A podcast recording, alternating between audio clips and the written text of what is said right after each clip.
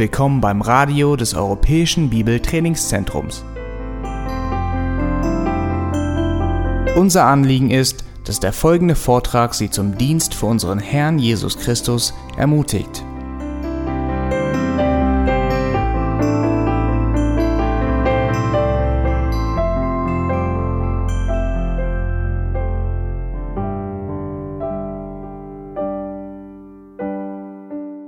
Musste heute Morgen an die Vergangenheit denken. Früher, wo ich, äh, also vor, bei früher meinte ich vor einigen Jahren, ähm, im Juni wird es 17 Jahre, seitdem wir in Deutschland sind.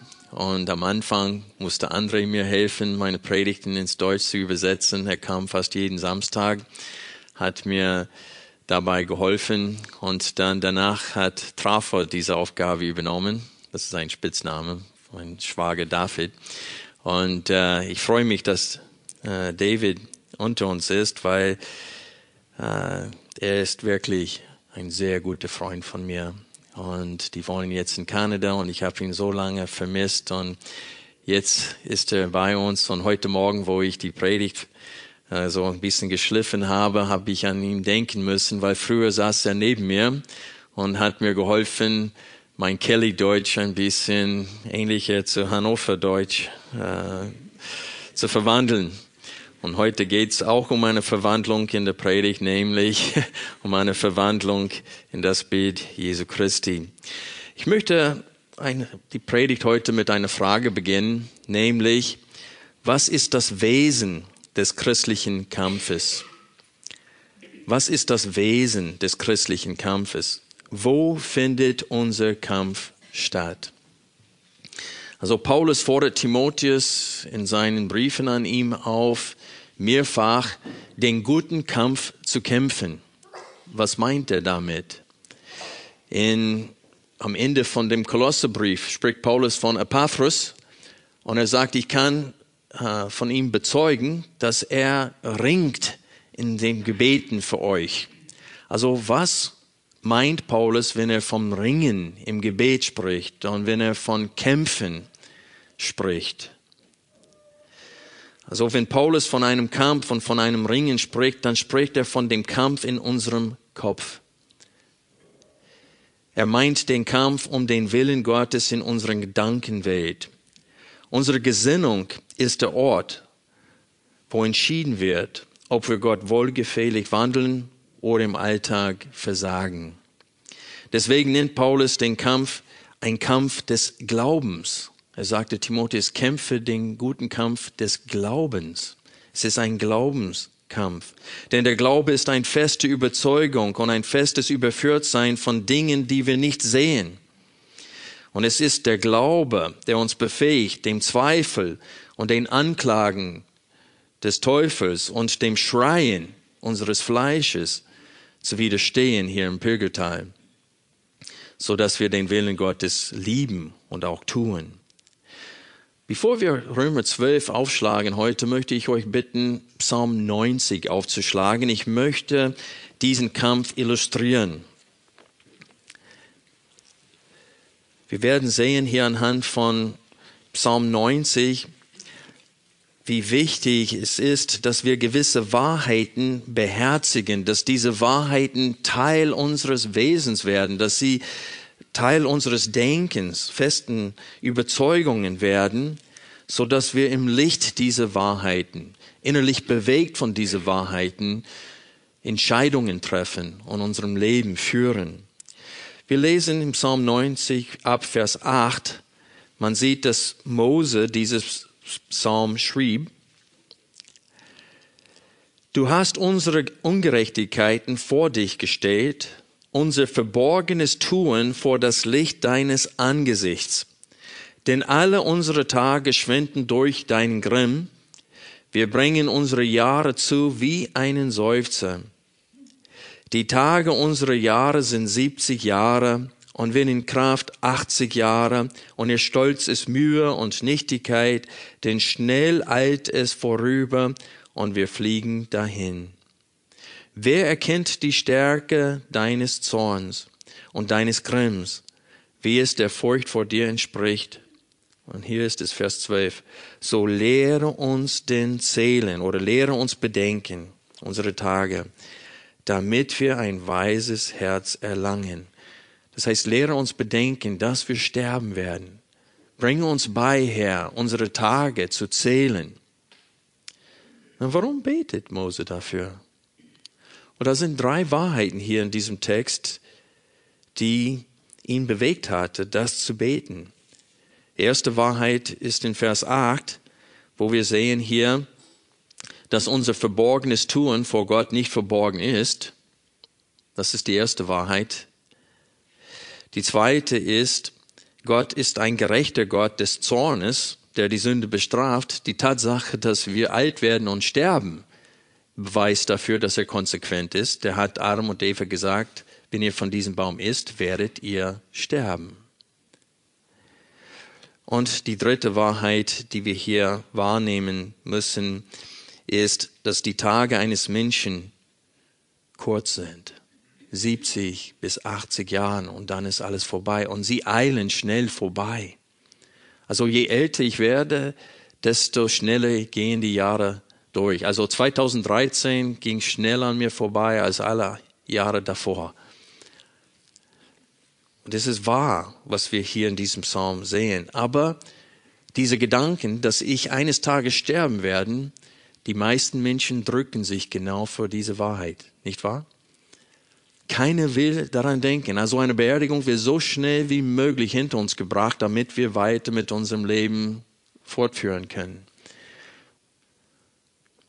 Es ist ein Gedanke, den wir gar nicht pflegen wollen. Aber Mose sagt, wir sollen diese Wahrheit, dass wir eines Tages sterben werden und vor Gott stehen werden und Rechenschaft abgeben müssen, diese Gedanke sollen wir bewahren. Warum? Damit wir ein weises Herz erlangen. Denn der Gedanke, dass ich eines Tages vor dem Richter, gerechten Richter, der keine Bestärkung annimmt, eines Tages stehen werde, dieser Gedanke bewahrt mich vor Sünde. Diese Wahrheit äh, schenkt mir Weisheit, so dass ich das Richtige tue. Und darum geht es auch in Römer 12. Es geht darum, dass unsere Gesinnung erneuert wird durch die Wahrheiten im Wort Gottes. Lass uns Römer 12 aufschlagen und ich lese die ersten zwei Verse vor. Römer, Kapitel 12, Vers 1.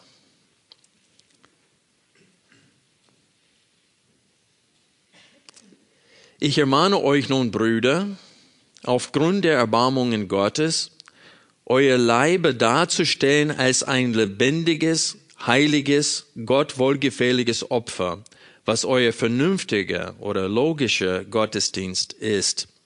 Und seid nicht gleichförmig dieser Welt, sondern werdet verwandelt durch die Erneuerung des Sinnes, dass ihr prüfen mögt, was der Wille Gottes ist, das Gute und Wohlgefällige und Vollkommene. Also hier in Römer 12 folgt eine Liste, wenn man weiterliest, von Befehle. Also es ist ein Befehl nach dem anderen.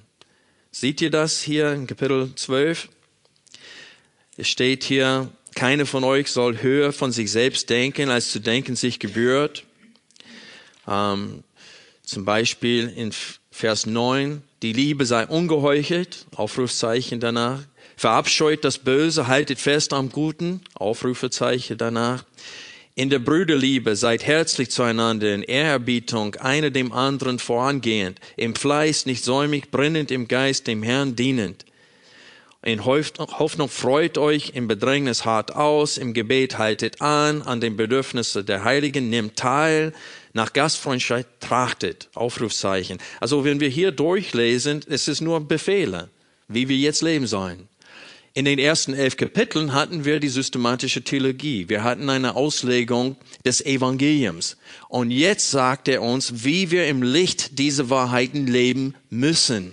Das heißt, die Gnade Gottes, die Barmherzigkeit Gottes fordert ein gewisses Lebensstil von uns. Deswegen hat Paulus den Philippern geschrieben, wandelt nur würdig des Evangeliums. Und jetzt hier ab Kapitel 12 wird uns gesagt, wie ein Wandel, der würdig des Evangeliums ist, aussieht. Und etliche und äh, viele dieser Befehle, wenn wir sie anschauen, müssen wir ehrlich zugeben, dazu bin ich gar nicht fähig. Es steht hier, vergeltet niemandem Böse mit Bösen. Schildwort mit Schildwort. Und dafür sagen wir immer wieder. Also unsere Feinde zu lieben, wie es hier in Kapitel 12 steht. Wer von uns ist dazu fähig? Wir können nicht mal unsere Ehepartner lieben, manchmal. Und so wir sehen hier, dass wir Gottes Hilfe, auf seine Hilfe angewiesen sind, wenn wir diese Befehle halten sollen. Und was ich betonen möchte, ist, die ersten drei Befehle, die wir hier in den ersten zwei Verse haben, die müssen wir tun und gehorchen, wenn wir diesen anderen Befehlen in Kapitel 12 und 13 und 14 und 15 äh, tun wollen, gehorchen wollen. Was ist erste, der erste Befehl? Das haben wir letzten Sonntag betrachtet, wo es steht hier in Kapitel 12, Vers 1, ich ermahne euch nun, Brüder, im Hinblick auf die Erbarmungen Gottes, euer Leibe darzustellen oder darzubringen als ein lebendiges, heiliges, Gott Opfer, was euer vernünftiger Gottesdienst ist. Diese Befehl haben wir auch in Kapitel 6 gesehen, wo Paulus auch dort die Frage gestellt hat, sollen wir jetzt weiter in der Sünde leben, da wir jetzt unter Gnade sind und nicht mehr gerichtet werden können? Und er sagte, das wäre undenkbar. Warum? Im Licht dieser Barmherzigkeit, wie kannst du so leben? Wie kannst du Gott, mit Gott so umgehen, nachdem er dir so viel Gnade geschenkt hat? Das wäre ein Unding, sagt Paulus. Und das sagt er auch hier in Kapitel 12, Vers 1. Und da in Kapitel 6 haben wir gesehen, dass Paulus fünfmal das so formuliert hatte, dieses, dein ganzen Leib als Opfer darzubringen. Er nennt es uns selbst, unsere Gliedern des Leibes Gott zur Verfügung zu stehen, der Gerechtigkeit zur Verfügung zu stehen, als Sklaven Gottes und Sklaven der Gerechtigkeit.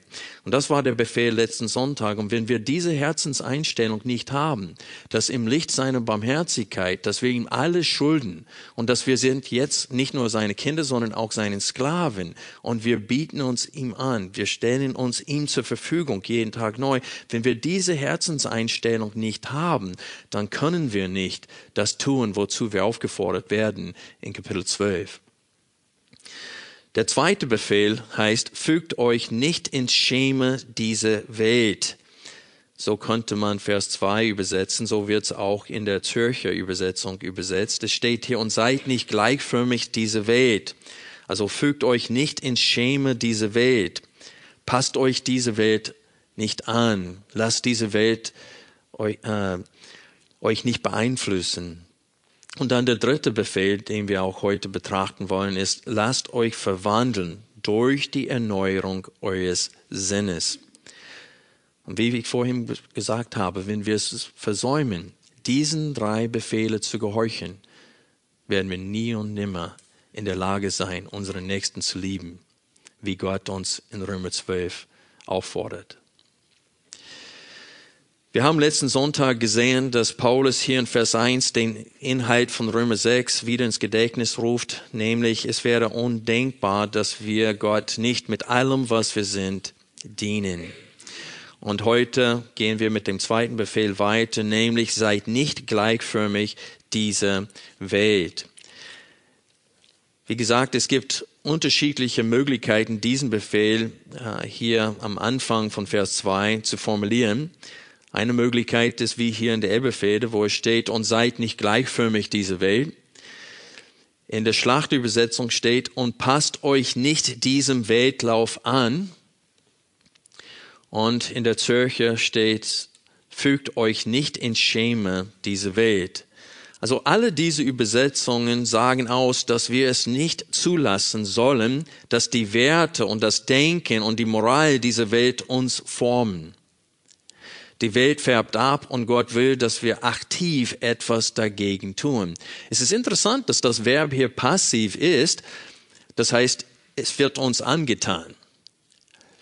aber es ist ein Befehl gleich zugleich. Und das heißt, wir müssen etwas tun, damit uns nicht etwas geschieht. Versteht ihr das?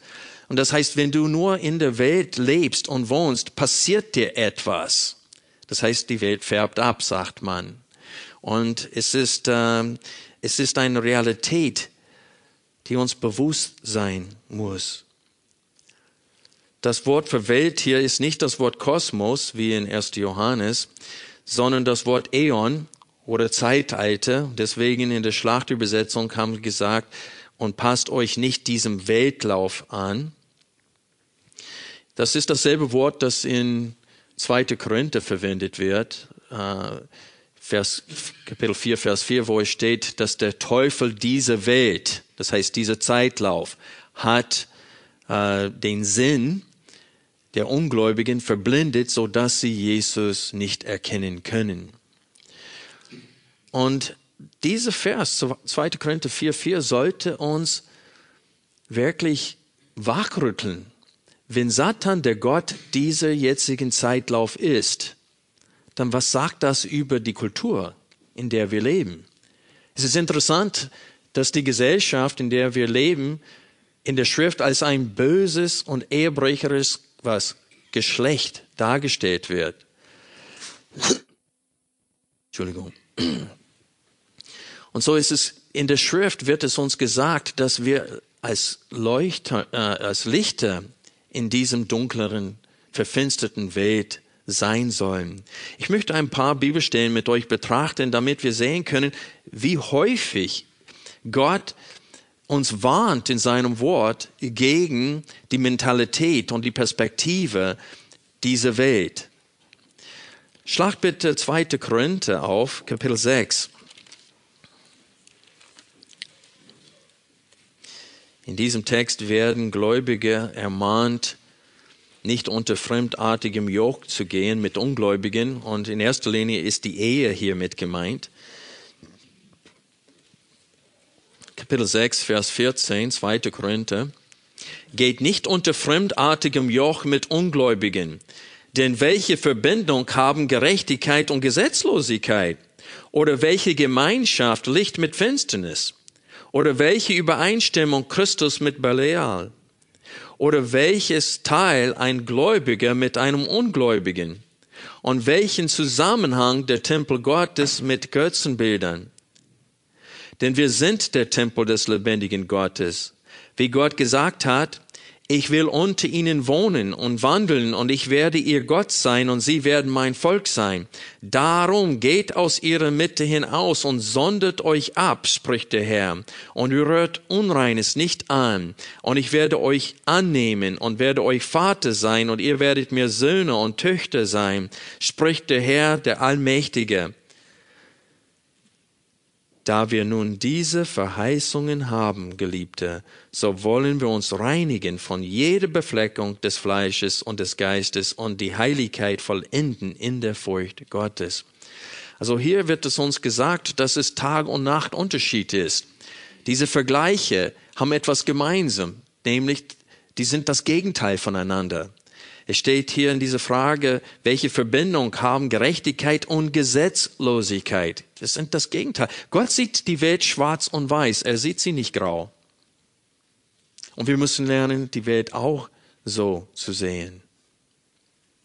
Und die Antwort auf allen diesen Fragen ist übrigens was? Keine.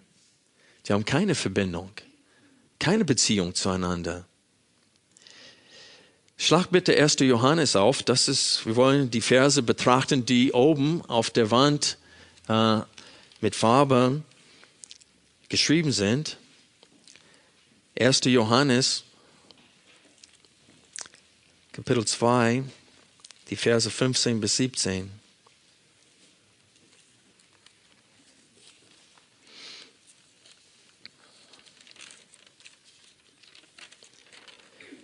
Liebt nicht die Welt, noch was in der Welt ist. Wenn jemand die Welt liebt, ist die Liebe des Vaters nicht in ihm. Denn alles, was in der Welt ist, die Begehre des Fleisches und die Begehre der Augen und der Hochmut des Lebens ist nicht vom Vater, sondern ist von der Welt. Und die Welt vergeht und ihre Begierde. Wer aber den Willen Gottes tut, bleibt in Ewigkeit.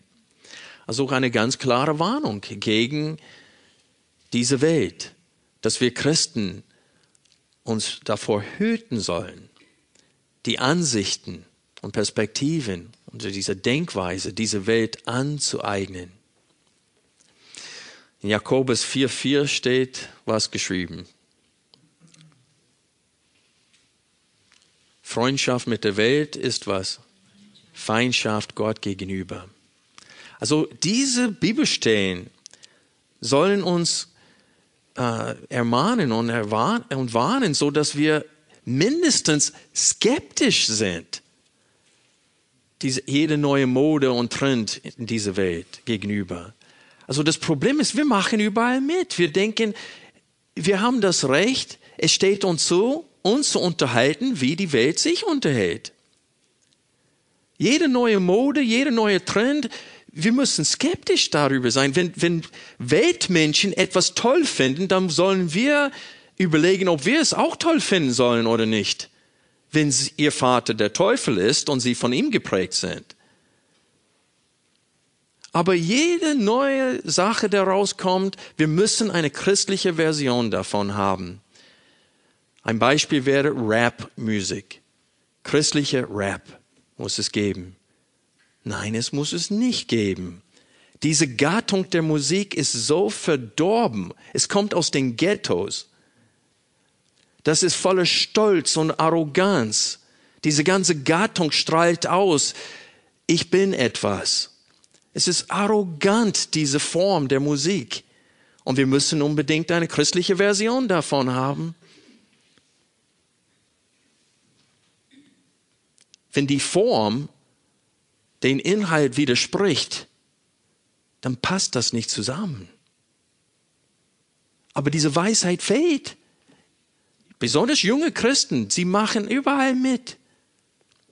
Es muss nicht eine christliche Version von all dem geben, was in der Welt ist.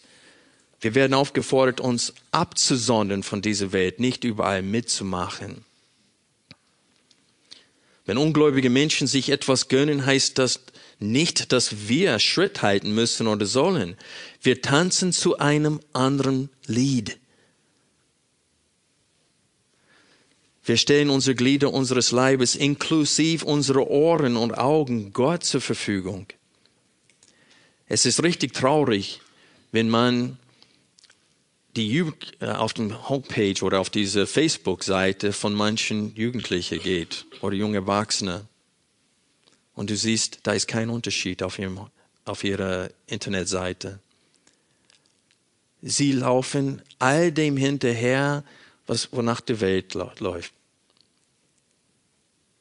Und sie benutzen teilweise dieselbe Sprache.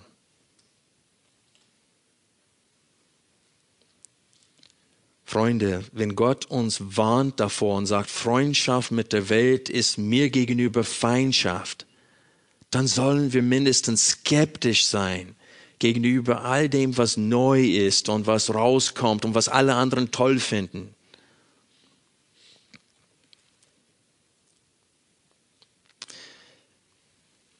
Wenn wir solche Befehle im Gottes Wort sehen, nämlich, dass wir uns unbefleckt halten sollen von dieser Welt, meistens denken wir an was? An Unzucht. Aber es hat, es hat mit viel, viel mehr mit dieser Einstellung zum Dienen zu tun. Für wen leben wir? Das ist, die, das, das, das ist der Hauptunterschied zwischen wie wir denken und wie die Welt denkt. Mindestens dieser Hauptunterschied sollte vorhanden sein. Wenn wir Römer 12 wieder aufschlagen, und ich habe vorhin einige Verse aus diesem Kapitel gelesen, aber diese Befehle, dass wir zum Beispiel Vers 17, vergeltet niemand Böses mit Bösem, seid bedacht auf das, was ehrbar ist für allen Menschen, wenn möglich, so viel an euch ist, lebt mit allen Menschen in Frieden. Und dann steht es hier, rächt euch nicht selbst, Geliebte, sondern gebt Raum dem Zorn. Das heißt Gottes Zorn. Also, die, wer denkt die Welt so? Nein. Wenn ein Mensch etwas gegen sie getan hat, der ist schon unten durch. Das war's. Und der ist jetzt ihr Feind. Und sie werden böse mit Bösem vergelten. Einmal was Falsches getan, ja, dann wunderst du dich, warum die Behörden plötzlich bei dir klingeln. Ja, wir haben gehört, dass dein Gartenhaus nicht nach Vorschriften gebaut wurde. Ja. So handelt die Welt. Schlag bitte Lukas Kapitel 6 auf.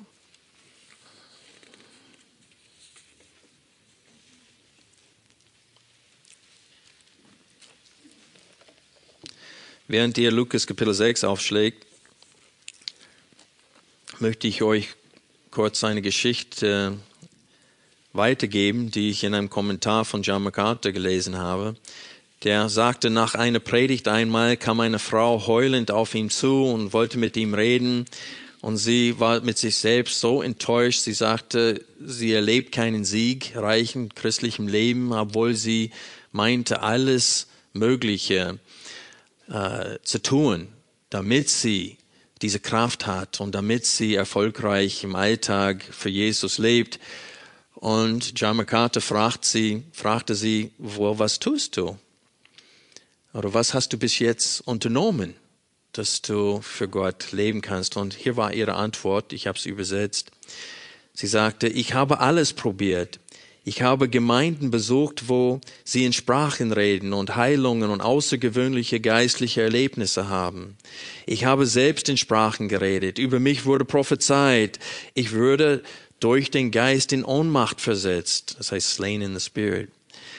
Aber trotz all, all dessen bin ich selbst nicht mit meinem Leben zufrieden und ich weiß, dass Gott ebenso unzufrieden ist mit mir. Ich habe versucht, alles von Gott zu bekommen, was ich nur kann. Aber ich bin nicht zufrieden. Ich bin immer noch miserabel und will mehr. Und Pastor MacArthur hat auf, auf diese äh, Aussage von der Frau mit folgenden Worten reagiert. Der hat gesagt, dass er glaubte, dass mit dem letzten Satz sie ihr Problem selbst identifiziert hat. Und er sagte, der Schlüssel zum geistlichen Sieg und wahren Glück ist nicht das Versuchen, alles von Gott zu bekommen, das wir nur bekommen können, sondern das Geben von allem, was wir haben und sind, zu Gott. Versteht, versteht ihr den Unterschied? Es steht da in Vers 1, alles, was ihr seid, euren ganzen Leibe, opfert Gott. Gibt Gott hin. So MacArthur sagt aus, dass der Weg zu einem produktiven und erfüllten Leben als Christ ist nicht, indem wir, ich mir von Gott bekomme, sondern indem ich ihm alles gebe, was ich bin. Jetzt schlagen wir Lukas 6 auf und betrachten die Verse 27 bis 35. Und das, was hier, Jesus hier in der Bergpredigt oder vielleicht war das ein anderer Ort, aber der Inhalt ist sehr ähnlich wie in Matthäus Kapitel 5 bis 7. Aber hier sehen wir das, was auch in Römer 12 geschrieben steht. Steht hier aber auch, aber euch, die ihr hört, sage ich, liebt eure Feinde, tut wohl denen, die euch hassen, segnet, die euch fluchen, betet für die, die euch beleidigen, dem, der dich auf die Backe schlägt, biete auch die andere dar. Als ich jung im Glauben war, wollte ich diesen Vers rausstreichen aus der Bibel. Und dem, der dir den Mantel nimmt, verweigere auch das Untergewand nicht. Gib jedem, der dich bittet, und von dem, der dir das Deine nimmt, fordere es nicht zurück. Und wie ihr wollt, dass euch die Menschen tun sollen, tut ihnen ebenso. Und wenn ihr liebt, die euch lieben, was für einen Dank habt ihr? Denn auch die Sünder lieben die, die sie lieben. Habt ihr das wahrgenommen? Das ist, wie die Welt denkt. Und wenn ihr denen Gutes tut, die euch Gutes tun, was für einen Dank habt ihr? Auch die Sünder tun dasselbe. Und wenn ihr denen leid, von denen ihr wieder zu empfangen hofft, was für einen Dank habt ihr? Auch Sünder leihen Sünden, damit sie das Gleiche wieder empfangen. Doch liebt eure Feinde und tut Gutes und leid, ohne etwas wieder zu erhoffen. Und euer Lohn wird groß sein und ihr werdet Söhne des Höchsten sein, denn er ist gütig gegen die Undankbaren und Bösen.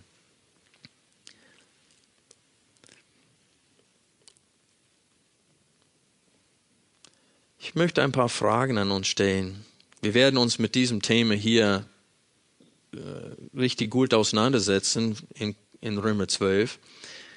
Also ich werde nicht viel mehr über diese Befehle sagen heute, aber ich möchte ein paar Fragen stellen an dieser Stelle. Erstens, wann hast du das letzte Mal für jemanden gebetet, der dich beleidigt hat oder der dir unsympathisch ist? Liebst du die, die Menschen in unserer Gemeinde, die dir unsympathisch sind? Wann war das letzte Mal, du sie eingeladen hast? Dazu sind wir berufen. Diese Gnade, die wir empfangen haben, diese Barmherzigkeit, fordert und verlangt dies von uns im Hinblick auf diese Erbarmungen sollen wir uns Gott zur Verfügung stellen und sagen, Gott, gebrauche du mich, deinen Kindern zu fördern im Glauben.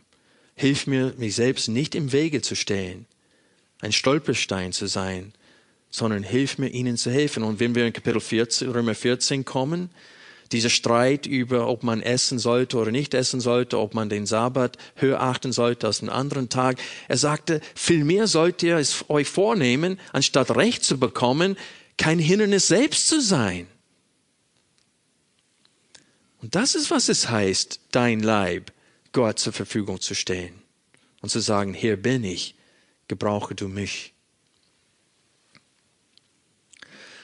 Der dritte Befehl an uns, dem wir unbedingt gehorchen müssen, hier in Römer 12, wenn wir sogar unsere Feinden lieben wollen, ist nämlich, werdet verwandelt durch die Erneuerung der Gesinnung. Wir haben gelesen, und passt euch nicht diesem Weltlauf an, sondern lasst euch in eurem Wesen verwandeln durch die Erneuerung eures Sinnes. So das Wort sondern hier gibt uns einen Kontrast. Und wie beim Fußball, du hast Verteidigung und Angriff. Man verteidigt das eigene Tor und man greift das andere Tor an. Und das ist hier, wir haben zwei Seiten von einer Geldmünze hier. Wir auf der anderen Seite, wir lassen uns nicht in diesen Wettlauf reinpressen. Wir lassen uns nicht äh, formen von dieser Welt. Und auf der anderen, das ist Verteidigung. Wir halten uns unbefleckt von dieser Welt. Und auf der anderen Seite greifen wir an, indem wir ähm, aktiv werden und etwas tun, damit wir verwandelt werden in unserem Wesen. Und das, was wir tun müssen, ist, wir müssen dafür sorgen, dass unsere Gesinnung, unsere Gedankenwelt erneuert wird. Denn es ist durch die Erneuerung unserer Gesinnung, unserer Gedankenwelt, dass die Verwandlung in das Bild Jesu Christi stattfindet. Versteht ihr die Abhängigkeit hier? Die Verwandlung ist von, die, von der Erneuerung abhängig. Das Wort verwandeln ist das Wort in der Urschrift, ich sage es auf Englisch, weil ich werde es auf Deutsch nicht hinkriegen, Metamorphos. Metamorphose. Okay. Und ihr wisst, welches Bild das hervorruft. Eine Raupe wird zu einem Schmetterling.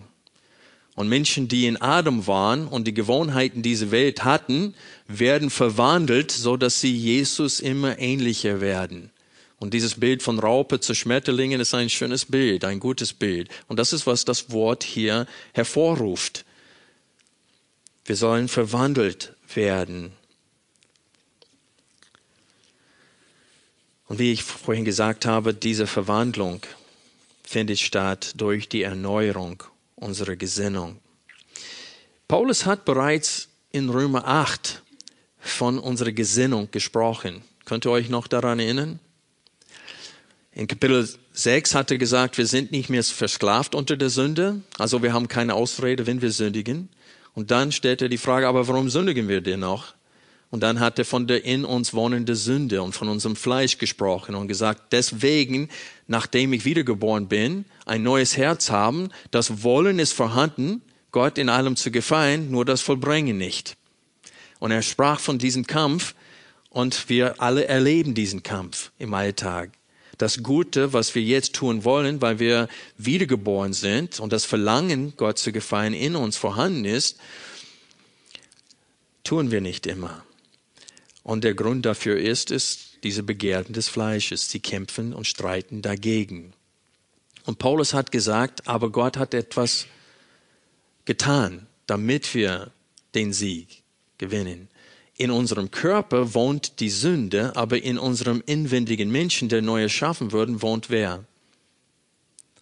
Der Heilige Geist. Und deswegen ist auch das passiv geschrieben hier. Es heißt, lasst euch verwandeln. Das heißt, das muss uns angetan werden, diese Verwandlung. Und der Heilige Geist ist es, der uns verwandeln will. Aber weil es auch wiederum ein Befehl ist, heißt, wir müssen auch was tun. Es ist nicht einfach loslassen und es von alleine geschehen wird. Wir müssen einen Beitrag bringen, wenn wir in, de, in unserer Gesinnung erneuert werden. Und Paulus spricht davon in Römer 8 und er sagt, der Sinn oder die Gesinnung, die auf die Dinge des Geistes sinnen, das führt zum Leben. Aber er sagte, aber wer auf das Fleisch sinnt, das führt zum Tod. Und er sagte, die Weltmenschen, die sinnen nur auf das Fleisch, was das Fleisch will. Und das Ergebnis ist klar. Aber er sagte, Christen, wo wenn der Heilige Geist in uns wohnt, wir sinnen nicht nach dem Fleisch. Wir sinnen nach den Dingen des Geistes. Und durch dieses äh, Richten unserer Gedanken auf das, was Gott gefällt, werden wir in unserer Gesinnung erneuert. Und das ist, was Paulus, wie gesagt, bereits in Römer 8, Kapitel, am, am Ende von Kapitel 7 spricht er von seinem Sinn. Und dann in Kapitel 8, Vers 5 spricht er äh, 5 bis 7 von unserer Gesinnung und wie es auf den Dingen Gottes fixiert sein soll. Aber es gibt noch einen Begriff in der Schrift, der häufig für unsere Gesinnung oder der Ort, wo unsere Gedanken ähm, äh, leben und wo unsere Gedanken aufblühen und wo unsere Wünsche geformt werden. Und das ist das, der Begriff das Herz. Ich möchte ein paar Bibelstellen mit euch betrachten, wo es deutlich wird, und ihr braucht sie nicht aufschlagen. Ich lese sie einfach vor. Da sind mehrere aus dem Alten Testament. Und anhand dieser Bibelstellen werden wir sehen, dass in unserem Herzen, das ist der Ort, wo wir denken und wo gewisse Wünsche äh, geformt werden. Ich lese von 1. Mose 17, Vers 17 steht hier, da fiel Abraham auf sein Angesicht und lachte und sprach in seinem Herzen, sollte einem Hundertjährigen ein Kind geboren werden und sollte Sarah einen 90-Jährige etwa gebären. Das heißt, er hat das nicht laut gesagt, das waren seine Gedanken. Er sagte in seinem Herzen, das heißt, er dachte in seinem Herzen, er überlegte in seinem Herzen, ja, sollte das echt doch stattfinden? Noch eine Stelle wäre 1. Mose 27, Vers 41. Und hier sehen wir die Gedanken, diese Mordgedanken von Esau. Er tröstet äh, sich mit dem Gedanken, dass wenn sein Vater, sobald sein Vater stirbt, würde er seinen Bruder Jakob umbringen. Und wir lesen hier, und Esau war dem Jakob Feind wegen des Segens, mit dem sein Vater ihn gesegnet hatte. Und Esau sagte in seinem Herzen, es nahen die Tage der Trauer um meinen Vater, dann werde ich meinen Bruder Jakob erschlagen. In 1 Samuel 27, Vers 1 wird das Verb anstatt äh, sagte oder sagen, äh, steht dachte. Und David dachte in seinem Herzen, nun werde ich doch eines Tages durch die Hand Saus umkommen. Es gibt nichts Besseres für mich, als eiligst in das Land der Philister zu entrennen. Und so man sieht, dass in seinem Herzen überlegte er und dachte er,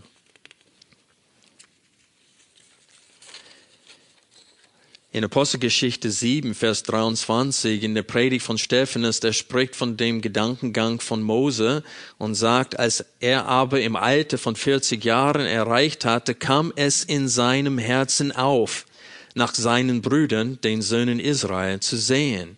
Also hier sehen wir zwei Aspekte von dem, was in unserem Herzen vorgeht, Gedanken und Verlangen. Dieser Gedanke kam herauf, ja, ich soll meinen Brüder besuchen. Und das war zugleich auch ein Verlangen, ein Wunsch in seinem Herzen. Und in 2. Korinther Kapitel 9, Vers 7 lesen wir, jeder gebe, wie er sich in seinem Herzen vorgenommen hat zu geben. Denn der Herr liebt ein fröhlicher Geber. Und hier sehen wir, dass Gedanken und Verlangen in unserem Herzen stattfinden. Ich möchte Dr. Steve Lawson äh, zitieren aus seinem Buch Hungersnot. Er hat das äh, Wort Herz definiert in Bezug auf das, was Ezra sich fest im Herzen vorgenommen hatte, nämlich das Wort zu erforschen, zu äh, diesem Wort zu gehorchen und dieses Wort auch dann zu verkündigen in Israel. Und Steve Lawson schrieb, das Herz zu bereiten, die Schriften zu erforschen, meint die Ganzheit der inneren oder immateriellen Natur des Menschen, beziehungsweise das vollständige innere Leben einer Person. Das hebräische Wort für Herz, Labab, repräsentiert das Zentrum, die Mitte von etwas. Oft bezieht es sich auf das körperliche Herz, das blutpumpende Organ, das Leben für unseren ganzen Körper bedeutet. Wir finden das Wort nahezu 850 Mal im Alten Testament, wobei es allerdings in den meisten Fällen eine spirituelle Bedeutung hat und das innere oder immaterielle Sein einer Person kennzeichnet, ihren Sinn, ihre Empfindungen oder ihren Willen. Folglich bezeichnet das Herz den Verstand, mit dem jemand denkt, genau untersucht, vergleicht und eine Sache begreift. Die Gemütsbewegungen, die tiefsten, geheimsten Empfindungen und Gefühle einer Person sowie den Willen, die Schaltzentrale, wo die Entscheidungen getroffen werden. Als Ezra sein Herz darauf richtete, das Wort Gottes zu studieren, erfüllte er das ganze Spektrum seines inneren Lebens mit der Absicht, dies zu tun. Mit anderen Worten, die Erforschung der Schriften nahm sein Leben ganz und gar in Anspruch. Ende des Zitats. Also wenn Paulus hier von einer Verwandlung eines Menschen durch die Erneuerung seines Sinnes spricht, dann meint er diesen Teil von uns Menschen, wo wir denken und planen und Entscheidungen treffen. Er meint den Teil von uns, wo wir überlegen und Gedanken entweder pflegen oder abstoßen. Also dieser Teil von uns muss erneuert werden, wenn wir verwandelt werden sollen. Wir müssen lernen über Gott und über uns selbst und über die Menschen und über die Schöpfung so zu denken, wie Gott selbst darüber denkt. Und am Ende von Römer 11 haben wir kurz und bündig in diesem Lobpreis Paulus, wie wir denken sollen. Hier steht's ab Vers 33, O Tiefe des Reichtums, sowohl der Weisheit als auch der Kenntnis Gottes. Wie unerforschlich sind seine Gerichte und unaufspürbar seine Wege. Denn wer hat des Herrn Sinn erkannt? Oder wer ist sein Mitberater gewesen? Oder wer hat ihm vorher gegeben und es wird ihm vergolten werden? Denn aus ihm und durch ihn und zu ihm hin sind alle Dinge. Ihm sei die Herrlichkeit in Ewigkeit. Amen. Und diese Herzenseinstellung, diese Ausrichtung hat Paulus, weil er das Evangelium verstanden hat. Wenn man zurückgeht zu Römer 1, wer hat alles geschaffen? Wem schulden wir Dank? Gott. Und diese Wahrheiten, sagt Paulus, müssen uns prägen. Und je mehr wir über die Wahrheiten in Römer 1 bis 11 nachsinnen, das heißt, je erfolgreicher wir das tun, desto mehr werden wir in das Bild Jesu Christi verwandelt. Es gibt keinen anderen Weg. Es gibt kein Vitamin, den man schlucken kann und man hat es. Man muss etwas tun. Und das ist, was ich zum Schluss der Predigt betonen möchte. Wir müssen etwas tun, wenn diese Verwandlung stattfinden sollte. Wir werden zuerst durch die Erneuerung unserer Gesinnung verwandelt, so dass wir dann den Willen Gottes prüfen, im Sinne von wahrnehmen und ausführen. Es ist wichtig, dass wir verstehen, was mit prüfen gemeint ist hier in diesem Text. Äh, das Wort prüfen wird auch verwendet für äh, das Genehmigen von etwas. Zum Beispiel die Männer, die das Geld mitnehmen sollten, äh, die, die in Erwägung gezogen wurden, um die Spende an den Geschwistern in Jerusalem zu nehmen und damit betreut zu werden mit dieser, mit dieser Gabe. Die waren nicht nur geprüft, die waren für bewährt gesehen. Das heißt, wenn es hier steht, dass, damit ihr prüfen mögt, was der Wille Gottes ist, das Gute und diese wohlgefällige Wille Gottes, wenn wir das prüfen sollt, es heißt nicht nur, dass wir neutral sagen, was Gott will und was Gott nicht will. Es heißt, dass wir in unserem Herzen, wir sind durch die Verwandlung in der Lage, das nicht nur wahrzunehmen, was Gott fordert, sondern es auch für gut zu heißen. Zu sagen, das ist auch richtig so. Das ist ein, äh, sein Wille ist gut und wohlgefällig. Man, man sieht den Willen Gottes, wie Gott ihn auch sieht, der gute und wohlgefällige und vollkommene Wille Gottes. Auch in unseren Augen haben wir es geprüft und für gut befunden. Warum betone ich diese, diesen zweiten Aspekt dazu? Es ist, weil Christen können gezwungenerweise Gott gehorchen, aber nicht von Herzen. Ich habe euch einmal, mindestens einmal die Illustration gegeben, aber stellt euch vor, dass ihr einen Teenager habt und jemand kommt an die Tür und klingelt oder anruft und sagt, hey, wollen wir dies und jenes Film gucken? Und du als Eltern, ihr denkt, hm, warte mal ab und man guckt schnell im Internet über diesen Film und dann man sagt, oh nee, da möchte ich nicht, dass du dahin gehst. Guck mal hier, ein Christ soll sich sowas nicht angucken und gibt die Gründe dafür. Und dann stellt euch vor, dass das Kind entweder geht zurück zur Tür oder ruft an und sagt, ich darf nicht. Ich würde gerne, aber ich darf nicht. Das Kind ist zwar gehorsam, fügt sich, aber nicht vom Herzen. Wie sollte das Kind reagieren? Sollte zurückgehen und sagen, hey du, dieser Film wollen wir nicht gucken, dieser Film ist schlecht. Mein Vater hat mir ein paar Dinge erzählt und nee, lass uns was anderes machen. Das wäre, das würde heißen, er hat es geprüft und für gut gefunden, wie Gott es auch für gut findet. Das ist der Unterschied. Und das ist, was hier gemeint ist. Wenn diese Verwandlung stattgefunden hat, und wir müssen den Willen Gottes kennen, damit diese Verwandlung stattfindet. Also dieser Vers kann nicht heißen, dass wir müssen erstmal verwandelt werden, damit wir überhaupt wissen können, was Gott will. Weil es ist durch der Wille Gottes, dass, wenn wir uns prägen mit seiner Wahrheit und durch seinen Willen, dass wir erst erneuert werden und dass die Verwandlung stattfindet. Und nachdem diese Verwandlung stattgefunden hat, lieben wir das, was Gott liebt, und wir hassen das, was Gott hasst, so dass wir reagieren auf Menschen, wie wir reagieren sollen und handeln in gewissen Situationen, wie Jesus handeln würde an der Stelle. Seht ihr den Unterschied?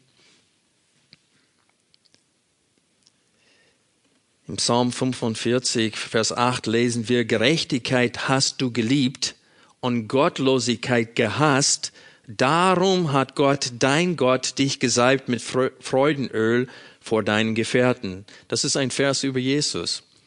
und dass er die Gerechtigkeit liebt und die Gottlosigkeit hasst. Und im Psalm 97, Vers 10 lesen wir, dass wir dieselbe Einstellung haben sollen. Gott fordert das von uns. Hier lesen wir, die ihr den Herrn liebt, hasst das Böse. Das ist ein Befehl. Wenn ihr Gott liebt, dann hasst das, was er hasst. Und es steht in der Schrift, Gott hasst zum Beispiel Besteckung. Dann sollen wir es auch hassen. Wir sollen uns davor ekeln. Das soll uns ekelhaft sein. Es soll uns ein Unding sein, jemanden zu bestecken. Warum? Weil Gott das hasst. Und wenn diese Verwandlung stattfindet, dann hassen wir es auch. Es gibt so viele Christen, die, die kämpfen innerlich. Das Wollen wird geschwächt, weil sie lieben das nicht, was Gott liebt. Sie würden gerne dies oder jenes tun, wenn Gott es nur erlauben würde. Und das muss man mehr verwandelt werden.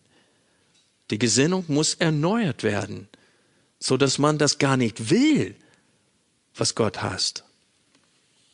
Und das ist die Frucht der Erneuerung. Zum Schluss möchte ich jetzt betonen, wie viel Aufwand das von uns fordert. Gott hat uns für den Sieg als Christen ausgerüstet. Er hat uns wiedergeboren, sodass unser inwendiger Menschen neu geschaffen wurde. Das Wollen, Gott in allem zu gefallen, ist dadurch vorhanden. Auch der Heilige Geist wohnt in uns und kämpft gegen das Fleisch, aber auch wir haben einen Anteil an unserer Heiligung. Viele Christen sind auf der Suche nach einem aufwandfreien Heilmittel gegen die Sünde. Sie wollen Jesus im Alltag erleben, aber finden keine Zeit für das Wort und auch für Gebet. Sie wollen gewisse Wiederholungssünden überwinden, aber dabei kein Opfer aufbringen.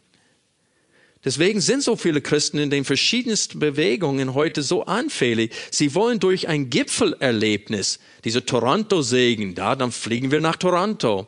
Äh, da, man meint durch irgendwelche Gipfelerlebnis äh, die Kraft plötzlich zu bekommen, die man nicht hat.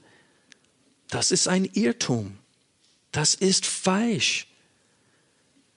Jeden Tag neu muss unsere Gesinnung erneuert werden, indem wir die Bibel lesen und indem wir über diese Wahrheiten nachsinnen, auch indem wir spazieren gehen und in die Natur gehen und Gottes Schöpfung betrachten, weil das ist auch eine Offenbarungsquelle. Und lass dein Handy und dein, äh, wie heißen diese Dinge, die man in den Ohren steckt? Ja, MP3-Player, lass das zu Hause.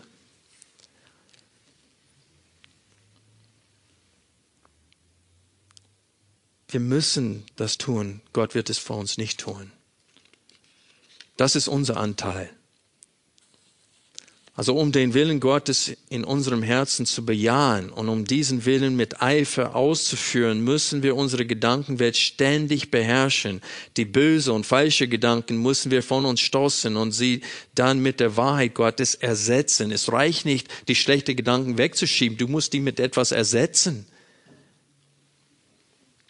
Wir müssen bewusst über die Wahrheit des Evangeliums nachsinnen, sodass unser Gewissen von dem Willen Gottes geprägt ist.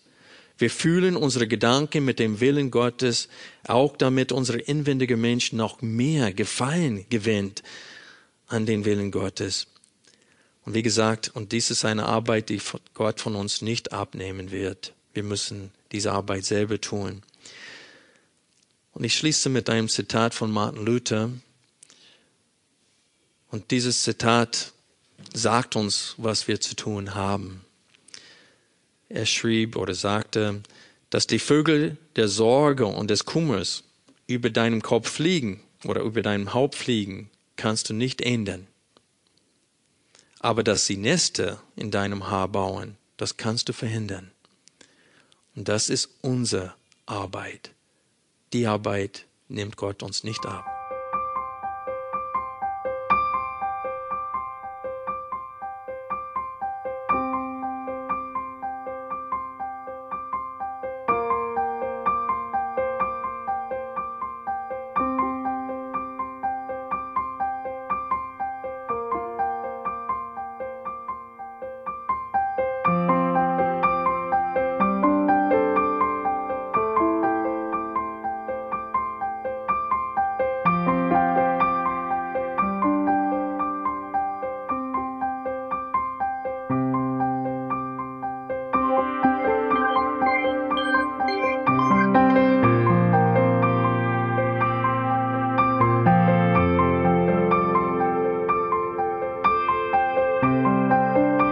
Alle Vorträge unseres Programms, Bücher, DVDs und vieles mehr können Sie bei uns unter www.ebtc-media.org erhalten.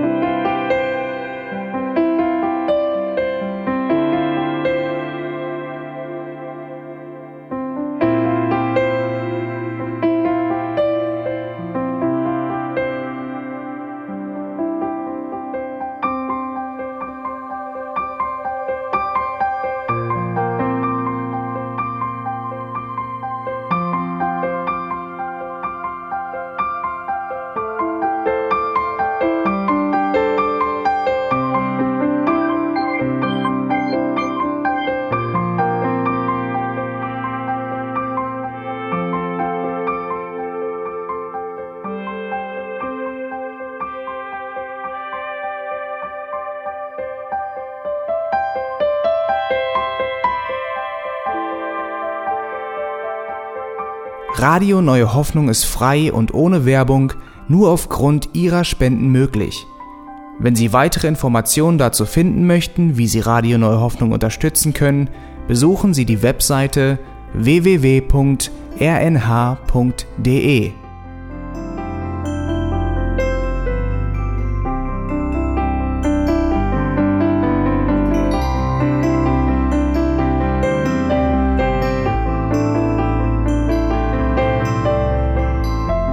Die Sendezeiten des EBTC sind Montag, Mittwoch, Freitag und Samstag jeweils von 10 bis 11 Uhr.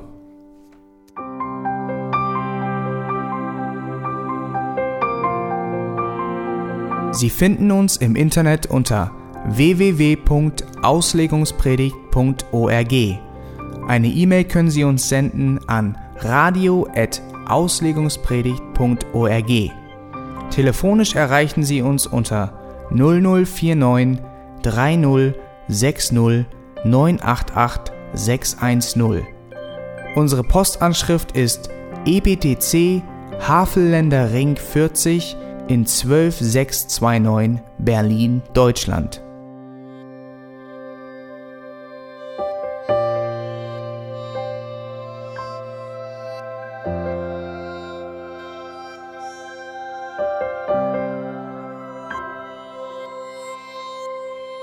Auf Wiedersehen und bis zum nächsten Mal beim EBTC Radio.